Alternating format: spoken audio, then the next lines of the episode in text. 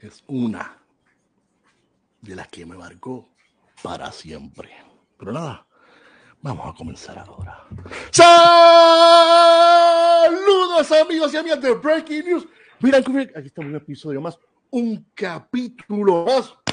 Este que te habla, Jorge Carramos Lugo, aquí estoy con Arturo no está, pero Kike sí está. Buenas noches a todos. Buenas noches. Y al episodio de hoy le pusimos Having a, Beer with John Kimmick. ¿Quién es John Kimmick? El co-dueño y el head brewer de The Alchemist en Vermont, el creador de esta belleza que la tengo en mano. Gracias, como siempre digo, a Javi León. Y ya me emocioné como siempre. Javi, fue el que, que nos presentó esa cerveza por primera vez, definitivo. darle gracias a Javi. Javi, gracias, Javi, Javi. Y pues, más gracias aún a John. How you doing, John? Welcome to Breaking News Beer and Coffee. Welcome to our podcast. Welcome. How you doing? Couldn't be better, and thanks for having me. It's a beautiful rainy night here in Vermont. Nice. Sort of the same here in Puerto Rico. A rainy, rainy night, but couldn't be happier to have you on the show. This is a dream come true. At least for me, a mm-hmm. freaking dream come true. For us, this right beer on. is uh, you know, something that really stays in your in your in your beer mind, beer brain yes. forever once you try it. So the first time I tried it, is it was it was like uh, like God giving me the, the beer in my mouth. It's like like like heaven, you know. It's, it's like, like, uh, like the first time you tasted beer. Yes, literally, yes. literally. But yeah, we can't thank you enough for for taking the time to to be here a little while with us. Uh, appreciate it. I'm gonna open my beer, and I think I'm gonna do something that I don't normally do on the show. I'm gonna I'm gonna says what it, I'm gonna do what it says on the can. Why not drink it from the can, right? Awesome. This is what you literally just crack open the can, and the aroma starts yes. pouring out the hops. So beautiful, beautiful liquid. Yes, thank you. It's uh you know, I I sometimes I do pour it. Of course, I I have to just to to see it and uh, and to check it out. But uh, yeah, I'm a can guy. I really do like drinking it out of the can, and uh, you'll see as you go through in the next five minutes. I bet yours still smells better than Jorge's. we'll do the can challenge here during the. So, John, what do you what did you uh, crack open there? What are you having with us? Uh, I am drinking. Uh, it's called Kiss of Dank it's nice. a uh, nice. It's a five percent American IPA. Well, five point three percent American IPA that I brewed for our beer garden, uh, and it pretty much exclusively. We just sold a little bit of, of it through curbside, but basically, you know, especially last summer, you could only get it on site in the beer garden. You couldn't take it to go. So it's uh beautiful. It's perfect for that because when we have tourists sitting out in the sun, it's good to give them something um, a little less high octane later than, than nice. heady. Yeah. The name is great also. So thanks. I, it's actually the name came because uh, I was doing one of my tasting videos and I guess I used that phrase, kiss of dank. And, uh, mm. and somebody in the comments was like, you need to brew a beer called kiss of dank. So it was like, perfect. You're, perfect. you're right. I do. So there it is. You got it. so John, we usually start off just asking our guests especially when we have such a such an awesome and experienced guest on the show. How did you first get interested in beer? Like, how what got you into the beer world? Jeez. Um, well, what first got me into beer was pulling beers out of my dad's fridge when I was very young. Um, and but what got me into craft beer was um, I was home from college I was in college and I came home for a weekend and I was over at my sister's house and her husband, my brother-in-law, um, had been a home brewer back in the early 80s, late 70s, early 80s and and you know, had kids and quit brewing and I found his old brewing book and when I picked it up it was it was like that scene in uh, Pulp Fiction when they open the suitcase and it just glows, you know? I mean, there was just something that drew me to it immediately. And uh, I'd never really had anything hit me like that before, and and uh, give me such a source of interest like that. So that was the first step, and uh, and really, I mean, the rest is a long story that we probably can't even cover in in 45 minutes. But from there, it it my career in homebrewing. You know, I started homebrewing, and and then took a job at a homebrew shop, and eventually got out of college. Took a couple of different brewing jobs in here in New England.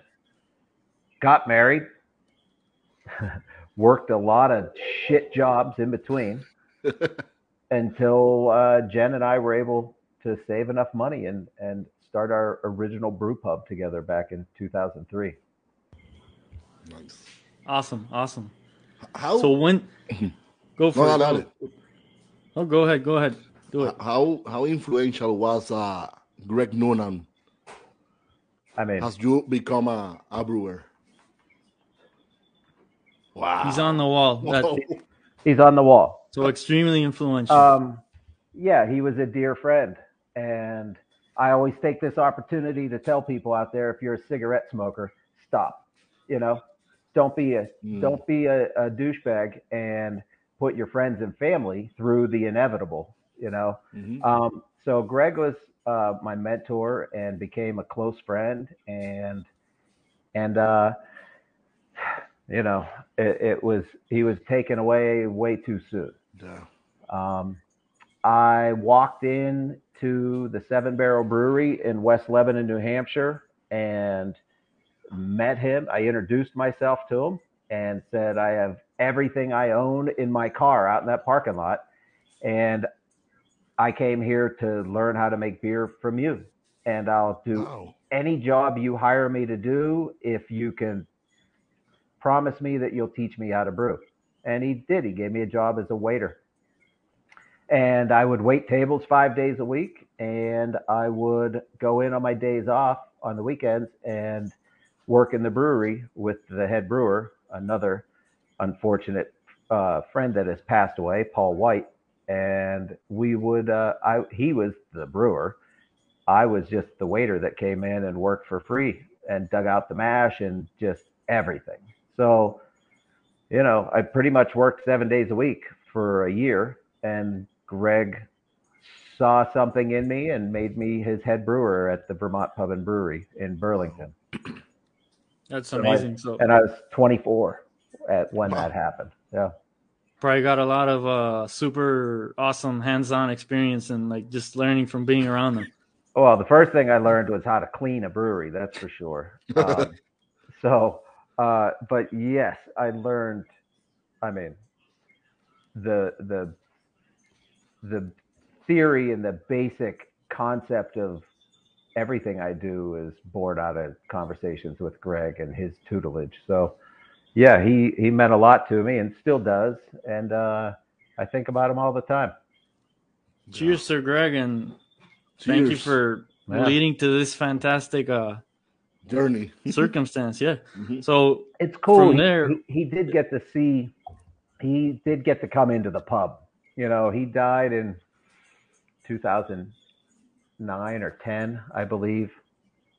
So, you know, he had four or five years of coming to the pub, and uh, that was always super special when he came in and we just sit there and and and hang out in my place, you know, well, our place, mine and Jen's, because Jen worked for him as well. That's where we met, was at the Vermont Pub and Brewery. Wow. nice, nice. So going from that job and and and those years, how did you like? When did you decide to to create to open the Alchemist itself? Oh, geez. I mean, as soon as Jen and I met, we, I mean, you know, we fell in love the moment we saw each other, but we knew pretty early on that I knew I wanted to start a brewery someday. And she had a real talent for the restaurant side of things and management and just she was so hardworking and so organized and had such an amazing personality uh, we knew that we were going to do something business wise together. And I mean, we got married in 1997 and we opened the Alchemist in November of 2003. So it took six years of, of, geez, just working, working, working, multiple jobs all the time. I mean, we pretty much always had two jobs, each of us, you know, um, just doing everything we could. If I wasn't working in breweries, I was working in um, high end hotels as a bellman. Mm. Okay. So let me tell you, there are few things more motivating than um, knowing you have a talent for something, wanting to get there, and you're standing there carrying bags for people. So there were some low moments Mhm. where where I'm standing in front of this hotel dressed in this outfit, waiting for somebody to come by and give me two dollars to carry their suitcases. And but at the same time, um, you know, gives you the freedom to go home after work and work on the business plan. Um, Jen and I were doing that for years, many years. Uh, she would have pro formas and projections and all the numbers and the every detail for our business plan. I mean, we we really thought it through, and um, eventually, you know, when we when we made our way back to Vermont, um, that's when we really started looking for a location, and we happened upon our place in Waterbury that just was the perfect place. Wow. Awesome. Awesome. So measure a million times, cut once. Yeah. Oh my goodness. I mean, every time we're both huge foodies as well, of course. And, you know, anytime we went out anywhere, you would sit there and look around. What's great about this place? What isn't great about this place? What works? What doesn't work? Look at this menu. I mean, it was constant. Um, and so we knew, we knew it was just a matter of time till we got our shot, you know? You got it pretty good. Yeah. Yeah. what was the the first beer that you brew in the Alchemist? At the pub, hmm Um, the very first brew that I made there was actually a batch of lightweight, which was our house golden ale for all those years at the pub. Um, I opened up with seven different beers on tap. Um, Wow. and so, you know, this is a very unique time in the in the timeline of craft beer. Um, there was there was nobody making the kind of beers that I wanted to make. Um, it just didn't really exist, and so there's some trepidation that if we start, if we come out of the gate making beers like that, what will people's reaction be? So there was a bit of, uh, it was very strategic what we put on tap. We had lightweight. Um, we had a like uh, Irish style red ale, which of course in the early 2000s, you know, these are beers that you kind of had to have. Mhm. Um, I had uh, a porter, Pappy's porter, and Holy Cow IPA, which was like a five percent IPA. Um, I had a rye beer and a couple, two other things. I, I could I couldn't remember right now, but making that Holy Cow IPA, that was kind of the testing ground. Like, okay, I'm gonna make it. I'm not. I'm not gonna make what people expect, but I'm not gonna just hammer them with hops. You know. Mhm. So uh, when we opened, uh, there was an immediate response, a positive response to my IPA. So immediately it was like, okay, great. I can do whatever I want now. So the hell with it. There's something And special so- about it. Yeah. So the first time I brewed Heady Topper was, you know, if we opened, we opened November 29th. And the first batch of Heady I probably brewed in late January and it was released in February. So within the like the first three months of the pub's existence. And and people loved it. You know, I, they weren't afraid of what I was doing with the hops, and it just kind of liberated me to start experimenting with that beer. And, you know, over the next, what, uh, nine years, uh, just shy of nine years, that beer went through uh, a tremendous transformation uh, because that basement brewery at the pub was was my playground. I could really do anything I wanted. So it was a great opportunity. You turned over batches quickly. Um, mm-hmm. I could change ingredients and experiment with all different barleys, different varieties of hops, different techniques all of those things I could do at the drop of a hat on a whim as I walked into the brewery. I could do anything. So it was it was super cool. And over those years to see how Heady Topper evolved through my experimentation, through being inspired by other things that I was trying in travel and stuff like that, talking to other brewers and man, I love this beer. What do you do? And and you talk mm-hmm. about it, and then you get inspired to go try new things. Um, so for me to see how it evolved, um, and Jen, of course, and any of our customers, um, they were there for a very unique time um, when that whole thing was being developed.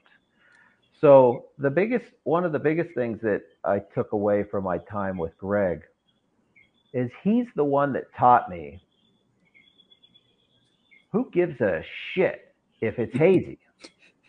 yeah. You know, oh. because because when we were when I was brewing for him at the Vermont Pub and Brewery in the from 95, 96, 97, he was writing the recipes, giving them to me. And within the first couple of months, he was he just said, You got this run with it, you know. So um, I took that as okay, I'm gonna run with it. So he would give me a recipe, and I would be in the brewery like, mm, well, I'm just gonna bump this up. I'm gonna do this different. I'm gonna do this. So I was very um, meticulous about it because again, I didn't want to throw anything at him that he was like, whoa, what the hell. But yeah when he would drink these IPAs that I was brewing, that's when he was just like, ah, ah, ah, ah, ah. He'd stand at the bar and he'd point at me across the bar and he'd hold that beer up and just like, and it was like, that's incredibly proud. Oh, yeah. And he go. So, so it was, yeah, it was a really cool time. And even then, I got to experiment and try new things. So I was very eager. The brewing jobs I had between him and when we started the alchemist i mean they were they were jobs. Uh, i was coming in i was doing what they wanted to do. There was very little room for anything really outside the box and and that was fine you know it was it was a paycheck and i was brewing um, but he's the one that when i would serve these beers and especially this was when we were i was putting a lot of ipas on a beer engine um, he was oh, nice, big, nice. He was big into British beers, mm. and we always had that that cask conditioned beer. But I really started leaning heavily on the IPAs. There was a, a this local crazy guy that was growing hops at the time, and this was so that point in the industry to get a grower local growing quality hops and drying them properly. And then, boom, I had them and I was brewing them with them while they were fresh and amazing. Uber fresh. Um, awesome. That, that, that was like a real leap where I was doing big dry hops in the cask. And when you would pour it upstairs, it's, of course, it's going to be hazy. And at first, people would be like, oh, this beer is cloudy. It's like, just drink it. Who cares? just drink it, and then we'll then I'll try try it first. Yeah. and so then they, you know, they smell it when it hits the bar in front of them, and then they drink it, and then, and then of course they don't care about the haze anymore. Um, so he's the one that taught me that it's not. That's not like being lackadaisical in technique. It's understanding that to get a certain flavor profile, you have to do certain things. And if mm haze is a byproduct of that, then so be it. And over the years, I've done a zillion of these these interviews, and I like to always point out that haze was never the end game with those beers. Haze is a byproduct of the way I brewed the Right. beer. Um, Mm. So that when Heady Topper first was available in cans and hits the world, and brewers from all over the world can finally get it, because before that you had to come to the pub to get it. hmm So they were quite often, it was, you know, the tail was wagging the dog. They were manipulating the beer recipe Right. to create a haze Just to get it hazy. Right. just to get it hazy, but they're still making shit beer, you know. Right, so right. it took a number of years before other people started figuring some of those things out, and you know, still to this day, it's What what kind of uh when you this is the got started in in Waterbury, like what kind of system did you have there? What was the what was the capacity, the the brew house size, etc., versus what you have now in in Stowe? um, seven barrel, Seven Standard. barrel. standard pub size.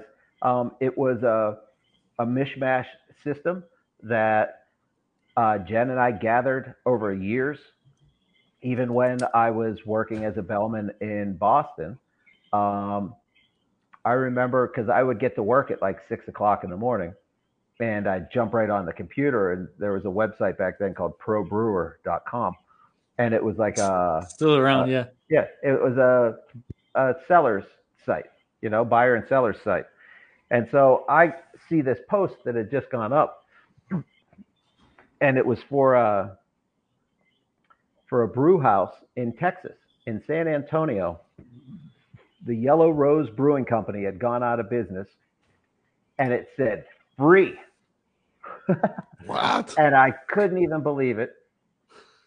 I was the first one to call, and I said, "I'll take the kettle and the mash tun," and they said, "It's yours." So we put an airplane ticket on a credit card because we were we were broke. Put a plane ticket on a credit card, and this will tell you that it was a different day and time. Um, so this was 2000 probably. Um, I actually borrowed a friend's sawzall and took it on the plane with with a dozen foot long sawzall blades in the box and and like a like a growler of beer. You're ready to just tear just- that thing apart. just just got onto the plane. And they they look at it and like, oh, okay, go on through. And so, I mean, you know, you can't take fingernail clippers on a plane now. Yeah, Here I I was. I could have, you know, it's just ridiculous. So, so I flew down there, um, stayed in this flea bag hotel, went for like two days to this brewery. The the kettle was an old, um, it was a homemade job, and it was uh, clad in brick, kind of like the old Peter Austin systems. And so the first day, I stood there with a sledgehammer and smashed all the brick off, and then got up there with the sawzall and cut what I had to do, cut parts off, got everything palletized, and had a tractor trailer come pick it up and drive it back to Boston. And the guy that owned my hotel that I worked at, it was this beautiful boutique hotel, it still is. He owns all these warehouses Mm. uh, across the Charles River. And he was like, Yeah, you could just store it there. Oh, I have plenty of room. I was like, How much? He's like, Ah, free. Just you can put it there. And it was like, so boom, that went into storage and I had it there. And then um, then I found other tanks from a friend over at Brown it's now Brown's Brewing Company over in Troy, New York. I got some fermenters from them and I found these old British serving tanks on a online. They came out of like St. Louis. And so it was this hodgepodge system that I pieced together and I did all the plumbing and you know, I had an electrician come in and it was a shoestring budget that Jen and I put that entire place together. Um, and it's, you know, it's crazy A trip about. cost you a trip to Texas and a bunch of hard work Yeah, yeah. taking was it apart on your. it's great though. I literally I was there for about a minute and there was a homebrew shop next door. And I'm talking to this guy, and I was like, "Yeah," I said, "The only thing I don't have is some weed." And he's like, "Oh, here you go." Beautiful. And then I went scenario. next door and just started smashing shit apart. It was great. and also shout out the Yellow Rose.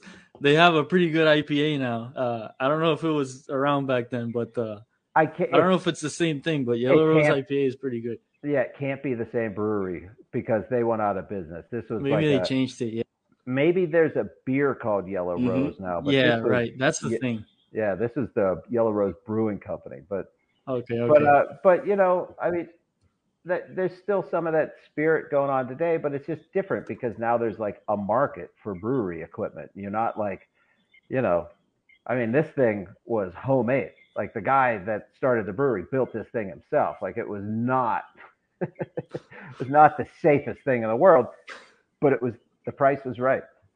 and do the work. That's the, Awesome, that's the. Yeah, sure. and it took me took us years to save up enough money to buy like a thirty thousand dollar kettle.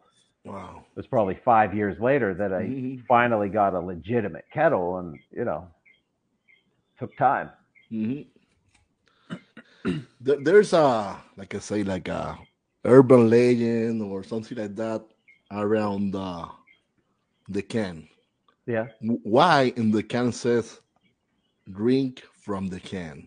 Why? Why is the the purpose behind the that Okay.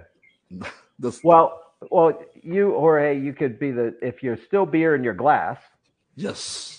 Um, we'll use we'll use you as an example right here. So eh, so- para que vean la cerveza. so you poured your first half of that can into the glass, and you got the second half in the can. Mm-hmm. You tell me, take a sip of both, and you tell me which tastes and smells better I- now. He's he's already gone all the way. So, Sure. I gotta Oh, admit, all in mine still yeah. Okay, yeah. So mine still smells amazing from the from the. Exactly. So here's the deal. Um, of course, when you pour a beer, it's delightful to drink a beer out of a glass. It smells amazing, but it only smells amazing for a little while. And that smell begins just disappearing. So we work so hard to get this beer into this can with zero oxygen, as little oxygen as possible. When you pour it into the glass, you just obliterate it with oxygen. The CO2 erupts throws out that amazing aroma. You smell it, that's great. But it quickly deteriorates.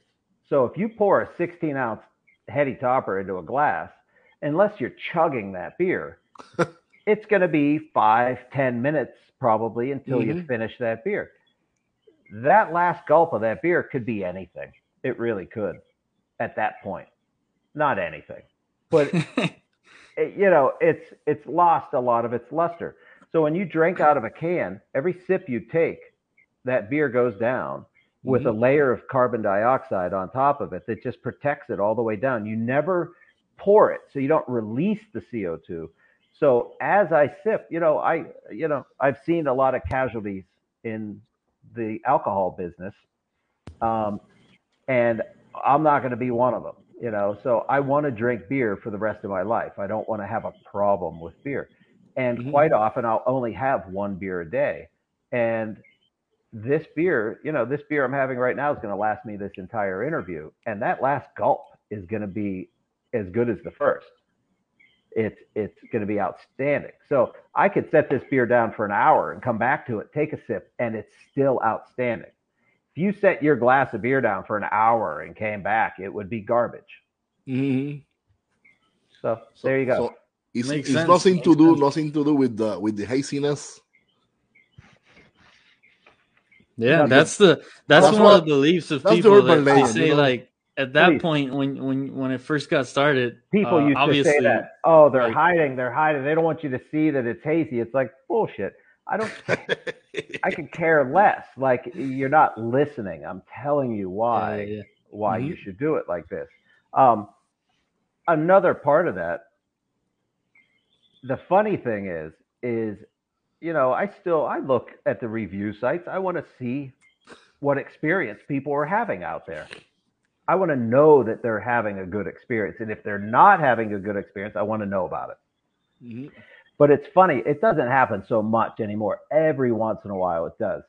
And it's usually somebody, I mean, I could I could peg the type of beers they're going to review, what they're going to like and stuff like that. There's Mhm. some guys just like to chirp. And they'll they'll be like, "Oh, yeah, cuz it's all full of floaties and chunks." This this beer does not have floaties and chunks unless you, the consumer, Mhm. ruin it Yep. you do it to it. You can do that a couple of different ways because we have taken our beer and put it through you name it heat, extreme cold, freezing, uh, everything. We do that. We do that in house and then we taste it because we want to try to replicate what people are experiencing with that beer. And I mm. know what they're doing. Quite often they're doing one of two things. They're either buying this beer and burying it in ice. And Wow. you get it too cold. A beer does not want to be that cold. You know, you're putting it out of its happy zone, or they're letting it warm up completely warm and then crashing it back down again. Both things that will cause a beer to break and do things that it wouldn't normally do Right. if if you have these beers um, in a fridge stored properly, they just don't do that. You know, they they keep their beautiful haze. With time, any beer, most beers, unless they've been manipulated, will drop bright, and that's just the way it is. I mean, four months in a can, a beer is Mhm. going to be crystal clear. You know. Um, so no, I've heard it all, and and you know we just we just ignore that stuff Here's my my review for for 2013. I'm going to say this in Spanish. Qué cosa más cabrona. Gracias, Javi. Salud y pesetas. And five. That's a pretty badass review. I have in my review here. We gotta check if any other Heady Topper review has the word cabron. Cabrona. So that's usually that's a good sign. Yeah. well, we we we've got a couple of comments from from viewers here. Uh, we had we have one here from Dave. Uh, still remember the early days of Alchemist Canning, the pop up sales in Waterbury parking lot by the train station. Best brewery with many world class beers. Well, that's nice. Uh, yeah, Nice, those uh, pop those pop up sales were were were um, you know we look back on them now and they were fun, and they were fun when we did them, but they were super stressful as well. Um, but boy, and they were so unique, and it's such a such a moment in our history that just has just will never be replicated again. You know, I mean, just the idea of us showing up at a parking lot, turning on music, um, putting a keg of beer in a little red wagon, opening up the back Awesome. door of the truck, start selling cases of beer out of the back of a truck, Wow. and walk through the line, and we would just pour. I would, I would. Sometimes it was my beer, but sometimes it was just a good beer that I got a keg of.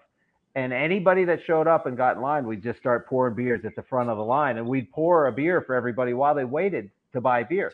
Wow. Um, and it was just such the fact that that was legal, you know, was just like kind of crazy, you know. But but it was so much fun at the same time. Like in a, you know, we'd fill that truck with four pallets of beer and sell 320 cases of beer as fast as we could just get people through the line.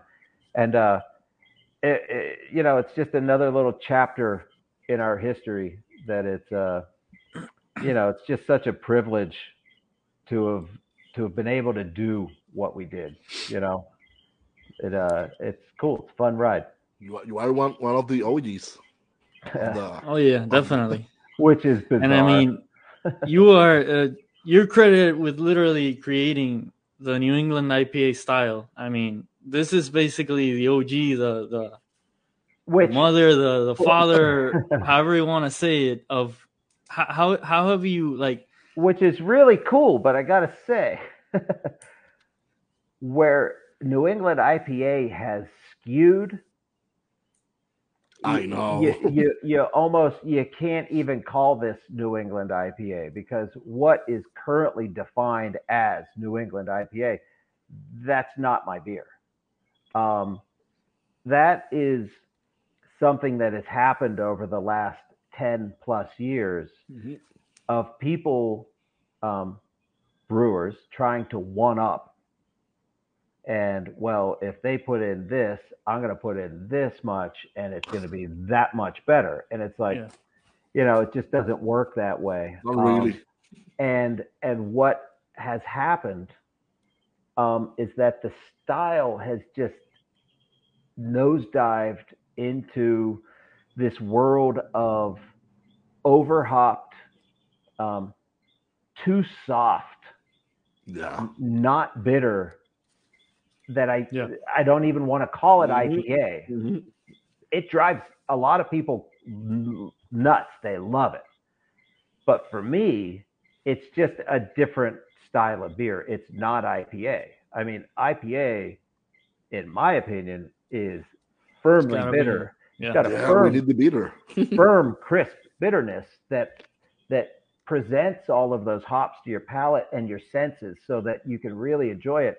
It's somewhere along the line, everyone started putting the focus on the aroma and no bitterness, hmm which is kind of preposterous because why are you making IPA if you don't want bitter? You know, there's a lot of different kinds of beer that aren't bitter. Um, so it's a strange thing, and and I see an embracing of I don't know hopping levels that in the years at the pub I experimented with. I mean, I did it all in that basement. I would I would put stupid amounts of hops into kegs of, of beer and pour them on tap just to see, okay, well, what's it like to put that many pounds per barrel into a beer? And I didn't like it then, and I don't like it now. Um, there, there are limits hmm of good taste that once it hits a thir- certain threshold, it begins to taste so green. You start to taste so Yeah, it's much of that Too much. chlorophyll green flavor, The, the, um, and it becomes coating on your tongue, your Mhm. palate. And it- mhm. there's no It's longer cloying. it gets It's like the, cloying. the Freddy Krueger. yeah, and as you as you sip it, a, a properly made IPA should make you want that next sip. It shouldn't. You shouldn't become tired of that taste and, and Mhm. mouthfeel. You should. It should be like, oh man, my beer is empty already. You know, like, boop, it's gone. Um, if I have to struggle through something, Yeah. eh, Definitely. you know, Yeah, the, the, the, the hop burn. Like the hop burn. That also, yeah, that also gets to the Wow. point where it's uh, hop burn. Hop burn is a result of over hopping. but Mhm. quite often what nowadays people call hop burn um, has its basis in a poorly made beer and you're tasting an extreme amount of astringency and the astringency isn't necessarily derived from the hops um, i generally blame that on the mash um, these brewers will pull the tannins out of the the grain bed Mm. um, which are amplified in an IPA. And so when I'm tasting beer with people, um, I try to describe to them the difference between bitterness and astringency. And bitterness and of the presence of hops should be all on the tip of your tongue and the side, the sides, and the the the forward part of your tongue. As soon as you start having that bitterness just boom down your throat back there, Yes. it's astringency. that's a astringency, and that is very different. You can have an overhopped beer and still not have that. But if there is that and it's overhopped, it just amplifies everything. Something that I that I found interesting during the last couple of years is uh, since you're talking about the the New England IPA style is no longer what you had in mind. I don't know if you've had uh, West Coast IPAs from from like newer guys recently, Slice Beer, North Park. How how do you think the hazy IPA, what you created, has influenced because I think literally West Coast IPA is changing based on what this is. You know, they're Well- trying to have like a sort of like a hybrid version of what you created, Well- but keeping it super dry and super. Well, the funny thing about my IPAs is they never fit into any category. Um, California IPAs were, of course, an inspiration. Like when Jen and I traveled out to California before we had the pub, I can remember having some amazing IPAs. Um, but I found them to be too malty and too sugary. Like they had a very distinct sugar character to them um, that I didn't like, but I loved the density of the hops that they were using. And so when I developed my beers, they just kind of, you know, uh, in the early years, we used to put it into competitions and it would just get thrown right out because it was hazy um, and it didn't fit anywhere. And the ironic thing is that then they create a style um, based off of what we do and it would not that I've entered, but we stopped doing that years ago. But it, I'm certain, would get thrown right out again because now that's way over here with the soft side of things, and and still our beer sits in the middle and straddles that middle zone. Right. Um, some of those breweries that you've named, uh, those beers just don't make it out here. So until I go back to California and I hunt out certain things and get to try them, um, it's hard for me to give an educated answer to that. Um, but California IPA, I mean, it never really went away. Um, that's the great thing about out west. And I find uh, quite often our beer, when we do send it to a Western market like LA or the Bay Area, um, it's very well received. And I attributed that to the fact that it has a firm bitterness because Mhm. that's what California IPA is all about. Um, so if there is a change in California IPA that somehow we instituted, I mean, uh, I'd be, I'd It's- be, I'd It's be pretty so, interesting because so they're proud of hearing that. Yeah. they're almost like taking a bunch of the techniques that you would use to brew something like this and putting it into a super clear, super dry, and it's fantastic. I'm a fan. I mean, Sure. I I, love mean, if I we, love this and I love that, so I'm I'm If- happy with both. if we put this through a centrifuge or a filter, it would be, you know, my beer crystal clear, and it would probably be a lot like that. Um, you know, I've never, I, I, I have never, would never filter or centrifuge, um, but I have the luxury of doing that because it, at the end of the day, we're still a very small brewery.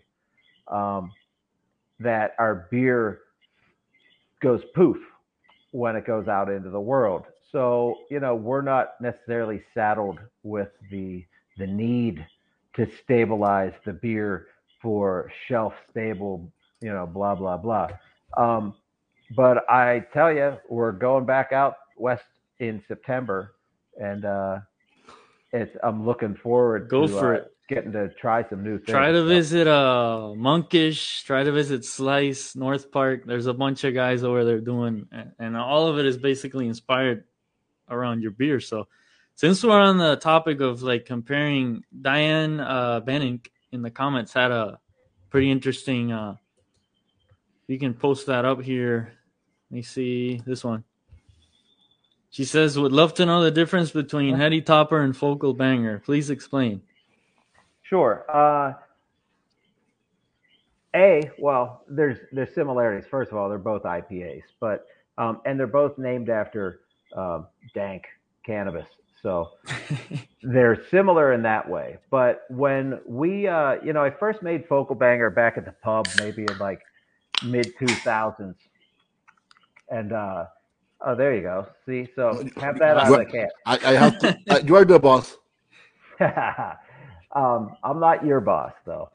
Um, Uh, so, first of all, he- Focal Banger was our second beer to ever be put in a can.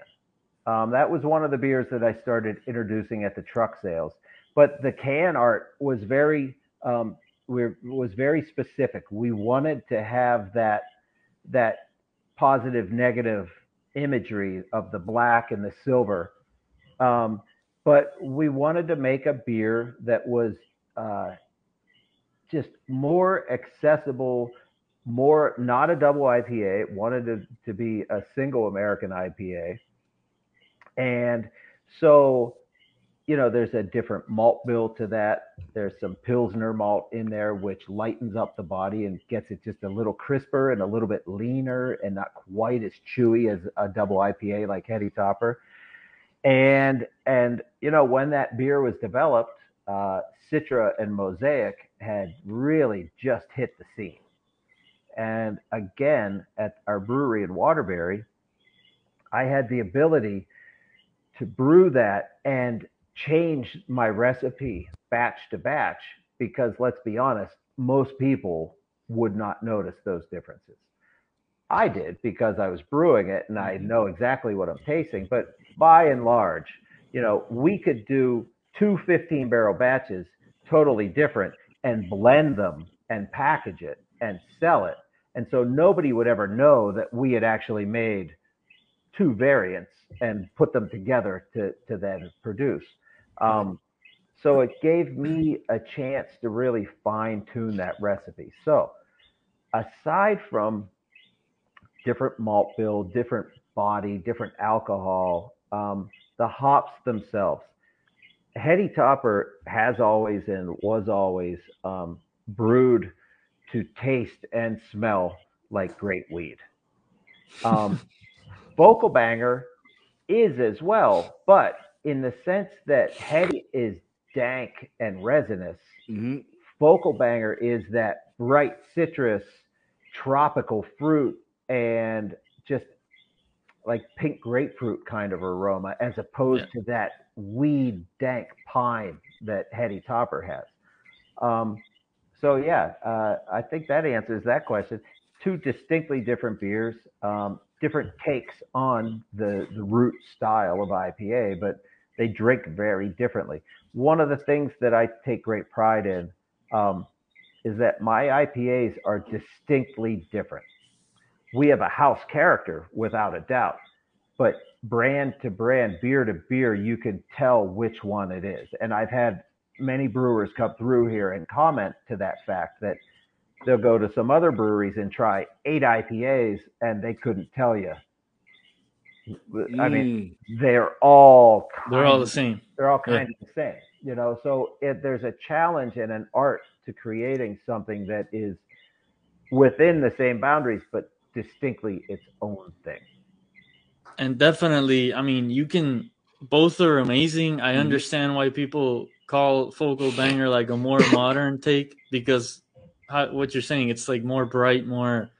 It's more. It's similar more to what people are trying trying to do now, trying because it very few breweries nail that. You know, like beautiful balance and. But I mean, totally, it makes sense. It's beautiful. Christopher here says, uh, uh, I remember waiting in the line at the original small brewery in Waterbury. I was totally blown away. The best beer to this day I have ever tasted. I'm sure yeah. a lot of people, it's on that, there.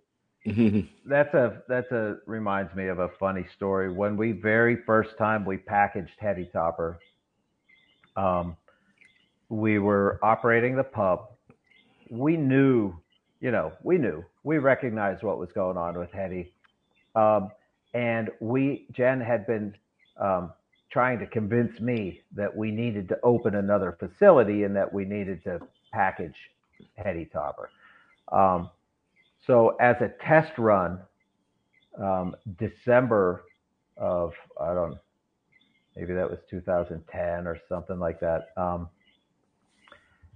I, along with a, a handful of our employees at the time, but I personally, I filled every one of 600 bombers of Heady Topper with an old handheld fill filler like mm. like like one of those school. counter pressure. Yes, yes. My hands were like claws at the end of the day. I couldn't do it again, but I filled every one of those bottles, and so we had them in the walk-in, and the next day we were going to sell them and we are going to open up at i don't know 11 and so jen and i were driving to the pub that morning it was a saturday morning and as we were approaching town before we came around the bend to the pub i was like all right well I said, now we'll see. we'll see. If, we'll see if anybody's paying attention or if anybody even gives a shit let's see if there's people. And we came around the bend, and there was probably a, a hundred plus people standing wow. in the, in the snow down our sidewalk, and it was just like, well, I think people are paying attention, you know. So, so we did that that day. We had a we opened the doors to our pub. Um, we had it all organized. You came in. We poured you uh, a 16 ounce pour of Heady Topper draft. You got to keep the glass. And then you went around the bend. We had a table. You could get a free hot dog. And you got two bottles of Heady Topper. and as fast as we could move people through, poof, it was gone. And half hour later, we had to open for business. So it was like, all right, let's back to work, you know. And uh, that was the first time. And so about a month later at an employee party, that's when we announced to everybody that yes, we were we were going to build a second brewery and we are going to be producing Heady Topper in 16 ounce cans. So yeah. that must have been wild. The bombers, uh, I can't even imagine having a, a, a 22 ounce uh, bomber of Heady. It doesn't even like oh, register in my mind. You know, as I say that, no, it was different. That was a different sale. We later had another bottle sale after this hurricane, after Tropical Storm Irene destroyed the brewery. Wow. That that was a that was a different day. that was a that was a day. Yeah, that's one of the things that we had on the. We, we I mean, you, you don't want to talk about that. Don't worry. We don't want. We don't want to get into negative aspects no, no, of no, the. But it ended up being a, a a pretty I mean, it ended up being a great thing in, in, in retrospect, right? You you not well, not not that the it, flood was great, but it ended up it, being working it, out. It got us out of the restaurant business, which is hard to do unless you go out of business. So that I guess was good. Um, yeah, I, it's, it's hard to say anything really good came out of that. Um, we the the crazy part of that story is that the flood hit on a Sunday night, and on Tuesday morning was our very first canning run ever of Heady Topper. Wow. So for Damn. eight eight months, we had been working toward that day when we were going to first package Heady and be able to sell it to the public. And we're ready. It's in the tanks we're ready to go. We're going to package on Tuesday. And we hear the weather report. Oh, this storm's coming through, blah, blah, blah, blah, blah. You know, little did we know. That's there crazy. it was. Sunday night, it all gets washed away. And Tuesday, that the fact that Jen pushed and pushed us to do that and the timing of it. I mean, that's the only thing that honestly kept the alchemist in business had we not had um, that packaging brewery built and ready to go, I just don't know. I don't know if the Alchemist would have survived. Would have been tougher, yeah, for sure. Because we we weren't able to rebuild in that same mm-hmm. building. The insurance company screwed us, and we weren't allowed to build again in that brewery. So I don't know what we would have done. Uh, like we we had no money. Like it all shut off that night and we had no jobs. Those were jobs. So the fact that we still had income coming in because of the packaging brewery, that's what enabled us to be able to afford to rebuild the pub, well, the building, and then put another tenant in there because we owned the building. So, wow. Going back to beer and happy thoughts, I'm yes. sure you get this question a lot, but like if a home brewer comes up to you and is like, John, what can I do to make the perfect hazy IPA, the perfect New England IPA? What's like what what are the tips? What are the inside info? What do we need to know to to hmm. try to at least get close to something like this? at this point, it has all been said and it is all in books. I would tell people to do what I did, which was start reading and start brewing. You know, um, there's nothing, there is no shortcut. Um, Mm-hmm. I I kind of hate it when people come in. Not that I hate your question. I I hate it when young people come to me and want like an answer. Like, Try to get a shortcut. yeah, it's like, come on, Yeah, yeah, yeah. you got to pay your dues. Like I could I could tell you how to do it, but you need to do it yourself Mm-hmm. if you want to have any chance. You know, you need to. If you can't brew things and taste them and say this is wrong, this is right, and work your way toward a, a final goal, then you shouldn't be brewing. I mean, the the the fact that there are I mean, let's be honest, the vast majority of craft breweries in this world at this time and day. Eh, you yeah, know, yeah, for know, sure. I mean, uh, a- most are terrible. there's a sea of mediocrity floating on top of us, just terrible.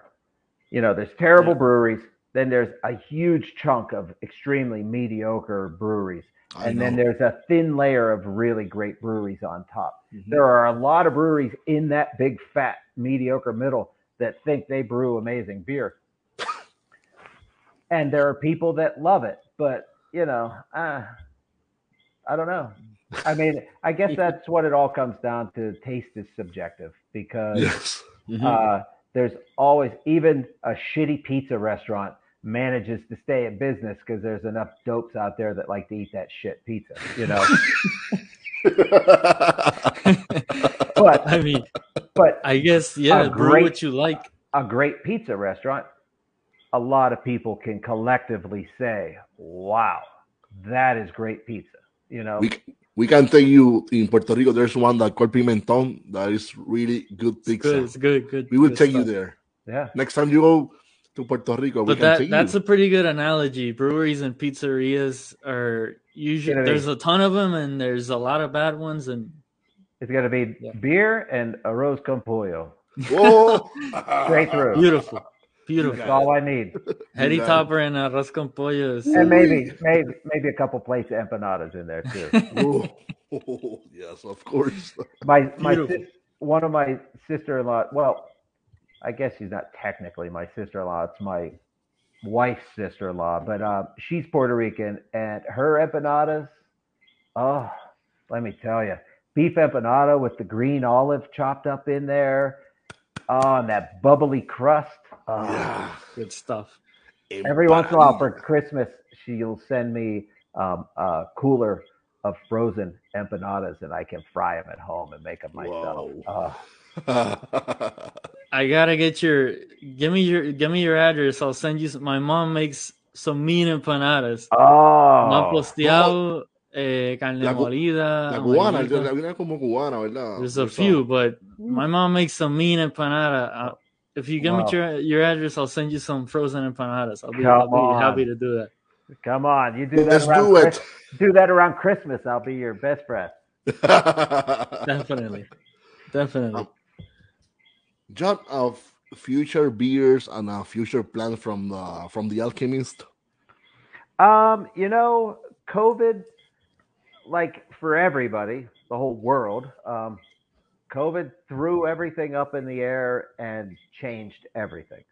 Um, for us, what it did was it really gave us a unique once in a lifetime, maybe not once in a lifetime, but gave us a unique opportunity to um, change some things that we didn't like about our business. Um, one of the things we didn't like was the seven day a week constant grind and people coming in and you just never get like a break. Um, so now that we're allowed to have curbside service, um, our retail room inside is still not open to the public okay. for the last two summers, we've been doing an outdoor beer garden in the summer. um, and curbside. And when the weather turns, we shut the beer garden and we have just curbside. We haven't been in a rush to open back up because because we at this point we've been doing this a long time we recognize what a unique opportunity this is to just slow down Mhm. and reconceptualize for the next Mhm. 20 years we're not going to go right back to where we were and and we don't have to like that's what we realized if people complain so what Yeah. it's it's not going to affect our business. There's always people that complain, and we Mhm. don't have to please everybody. You What we it. need what we need to do is make sure that Jen and I maintain our passion for what we do. Yes. If we get burned out, it's over. Like it's all it just Yeah, yeah, yeah. it's over. It's the fan. The, the, the Yeah. soul, the soul of the business. the soul. yeah and and some businesses sell and and others maybe they go out of business or i you know who knows the long term like after we're dead who knows if the alchemist will continue but what we do know is that we love what we do and as much as we are passionate about our beer for jen and i what we love the most about owning this business is the impact that we get to have in other people's lives. Aside from our employees, our 50 employees, whose our sphere of influence encompasses them and their families, to Mhm. be able to provide for them, but to be able to provide for our community through our scholarships, through our environmental efforts, through our social efforts. Um, these are all things that are essentially important to Jen and I. We are we are insane envir- we're nuts environmentalists. We we have no problem admitting that. We are we're those people. The human race, in my opinion, is the emerald ash borer of the United States. Like it we are an invasive species on this Mhm. planet and we are Definitely. rapidly gobbling our resources to Mhm. our own demise. But aside from that, we, with the success that we have encountered, and um, it is our obligation to give away a lot of our money that we make to give it to the people that need it through Mhm. scholarships. We do scholarships every year. We set up our own foundation, the Alchemist Foundation, which is our charitable side of our business.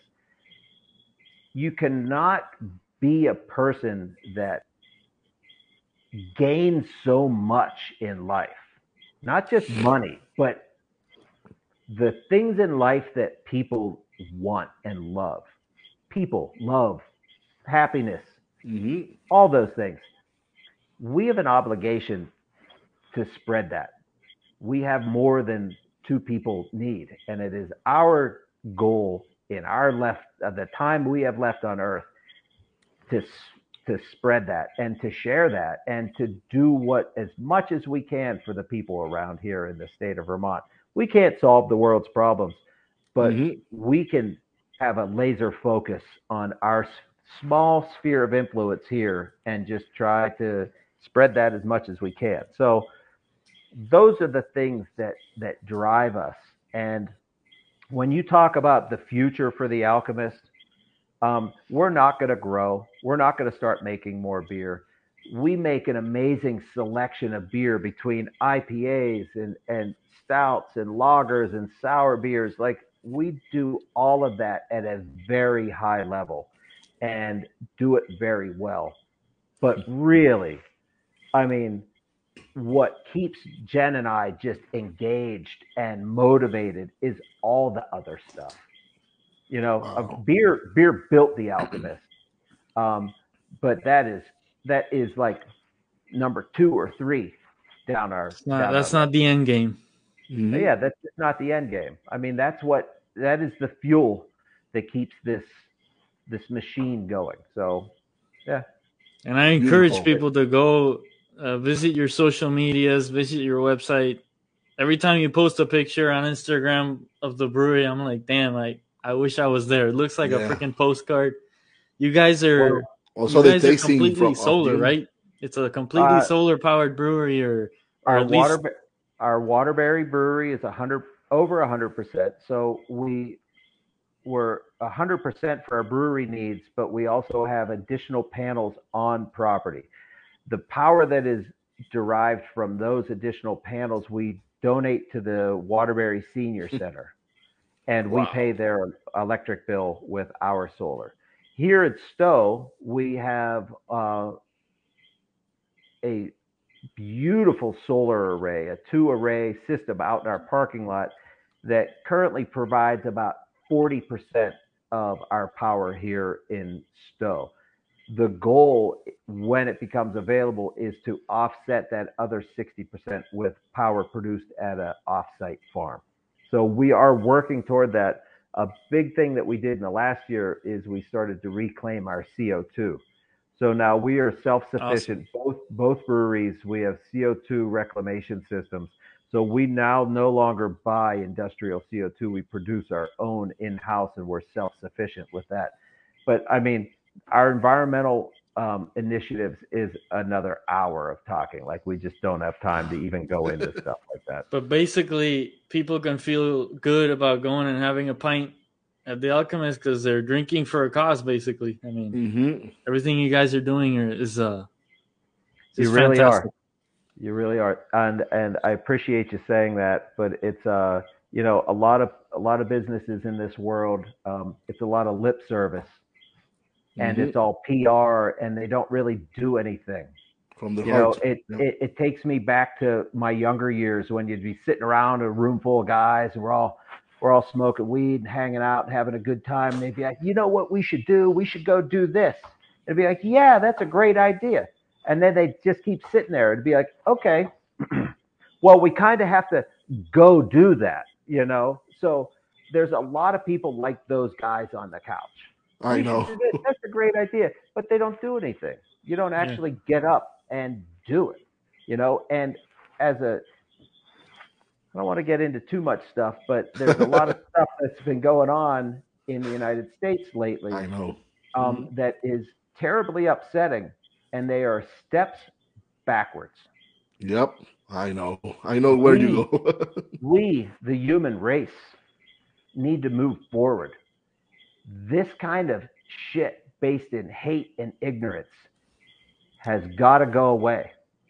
You know, I, it, it, it is, it is, uh, it is a long, steady arc. You know, I'm not going to be the, the, the white guy that starts quoting Martin Luther King Jr.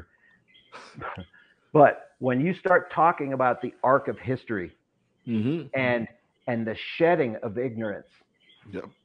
It, takes a long time, but it curves toward righteousness. It, I firmly believe that that is true, and our job is just to just to stay strong and try to get through this stuff. For our little window of history, we want to be part of that that upward arc toward righteousness. We will not ever be those regressive, ignorant. Go back, assholes. yeah. So No. Cheers to that. I mean, it's cheers uh, to yeah, that's Also, the alchemists make a really nice, really good. oh yeah, that luscious is uh, I had it When I Uh, had like this, two I was weeks like, ago- a, "Whoa, Oh, very, there we very, go. very good. beer. Beautiful, beautiful!" When you had it, Also, I also it had, close, the farmer's daughter, and it was freaking. when you had it close to the camera, it didn't have color. I was like, "What the hell is that label?" But what the do. heck is that? So that beer, Luscious, You're like counter counterfeit favorites. It really is. alchemist. oh, really good. Also, we have uh, we also have uh, these also these one, also this. The farmer's daughter. Uh, I had it recently. It was What delicious. number? Like, 69, dude. 69. Oh yeah, the all citrus Yeah. skadoosh.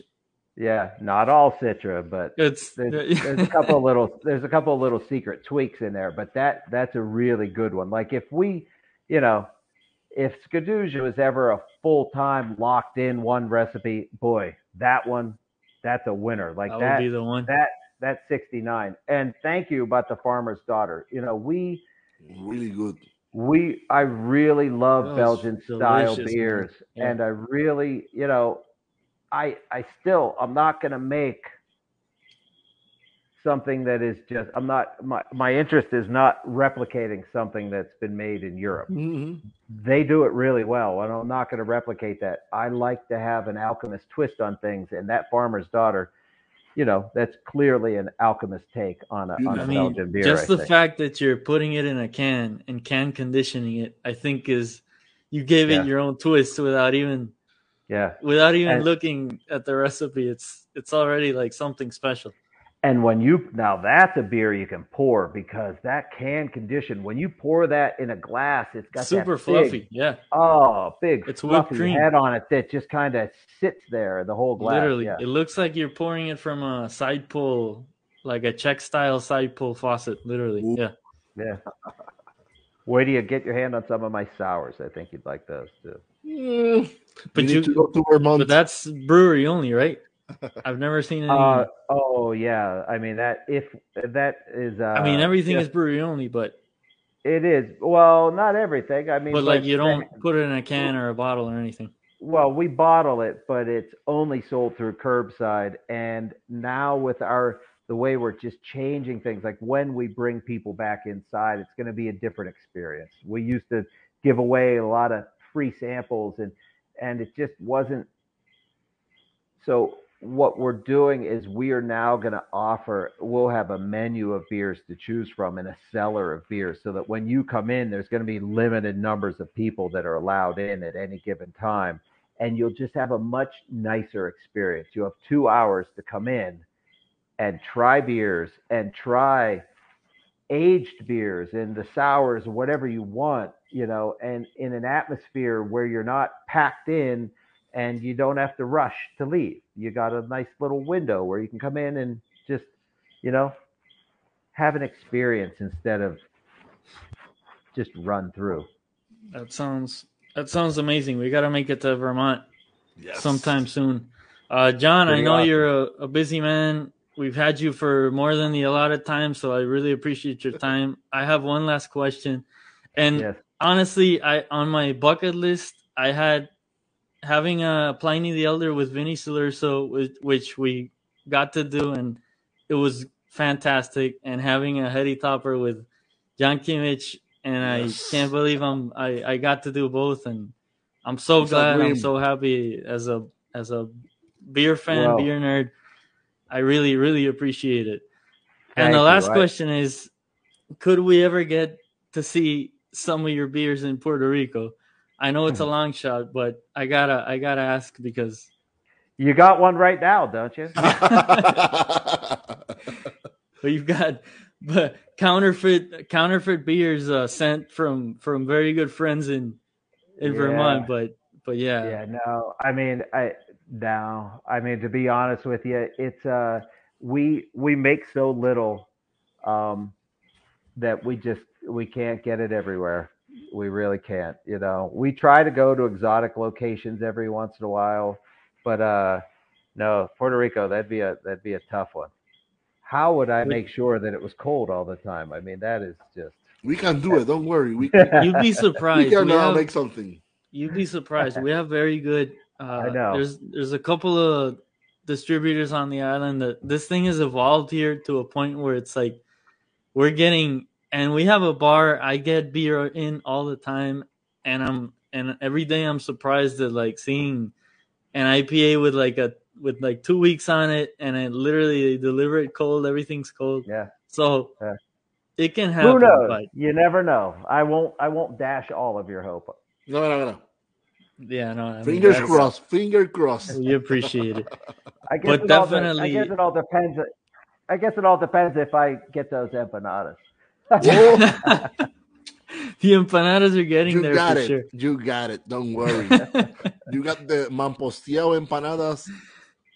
Uh, yeah, I'm no, in- for sure. I mean, uh, definitely. No, I'm not even kidding. T- send me an address Well- and I'll, and I'll and I'll get them there. You you, You told us never you've know. been to Puerto Rico a couple times already.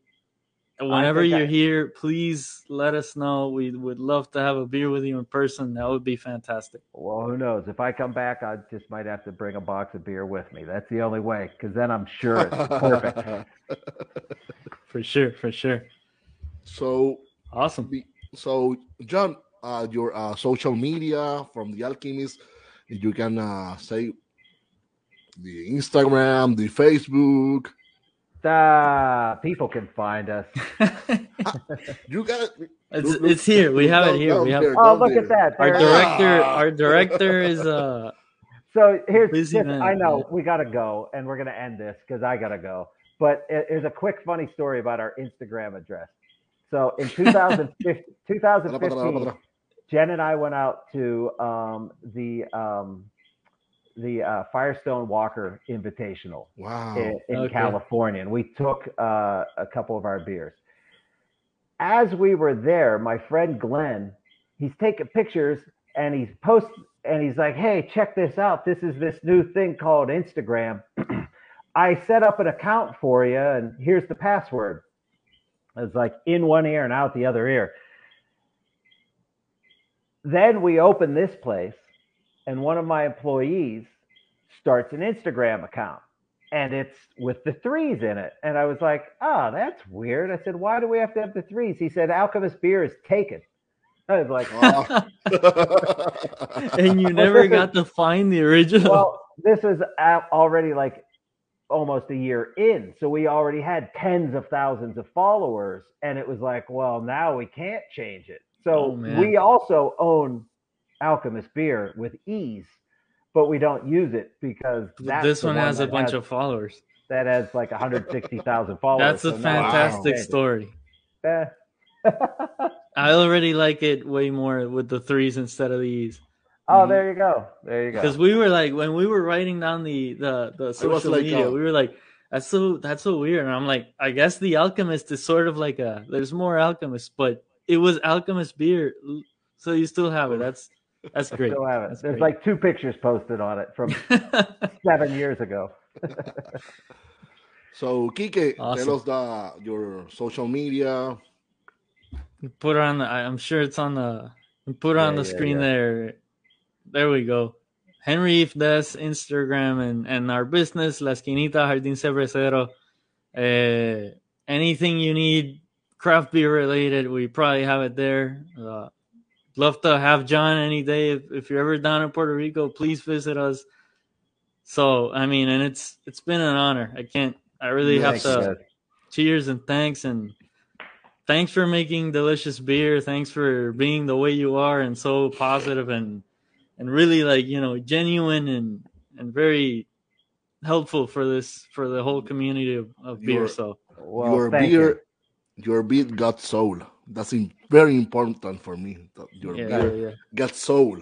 Nice. definitely Uy. no it's an honor it's an honor Sí. man thank you That's Pues a a mí great me consiguen Jorge Ramos Lugo en Instagram bajo Ramones Brew. En nuestro próximo episodio va a ser el próximo martes.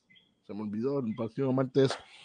eh, 12 de julio a las 8 de la noche. Having a Tropical London con Arturo Ferrer, homebrewer, fundador de Ale Foundry, Beer Proid y José Rosa de Salitre Craft Beer. No se lo pierdan, nos esperamos ese día también. Vamos para atrás, señor director. Y nada, John, it was more than an honor for us to have you here with us. So, la foto, la foto, la foto. yeah well uh after we run the outro john please stick around for a couple seconds so we can take a screenshot post it on our on our social media. We really appreciate it. it. And we saw you guys shared the video before it got started, the stream. We definitely appreciate everything. So Yeah, yeah. uh thank you, man. Thank you. Y nada, señores y señores, señoras y señores, será hasta la próxima aquí. One En Breaking News, and Coffee, como decía mi abuela. Salud Salud y peseta. y pesetas. ¡Ay! Cheers. Llévatelo, señor director. Thank you, John. ¡Uy!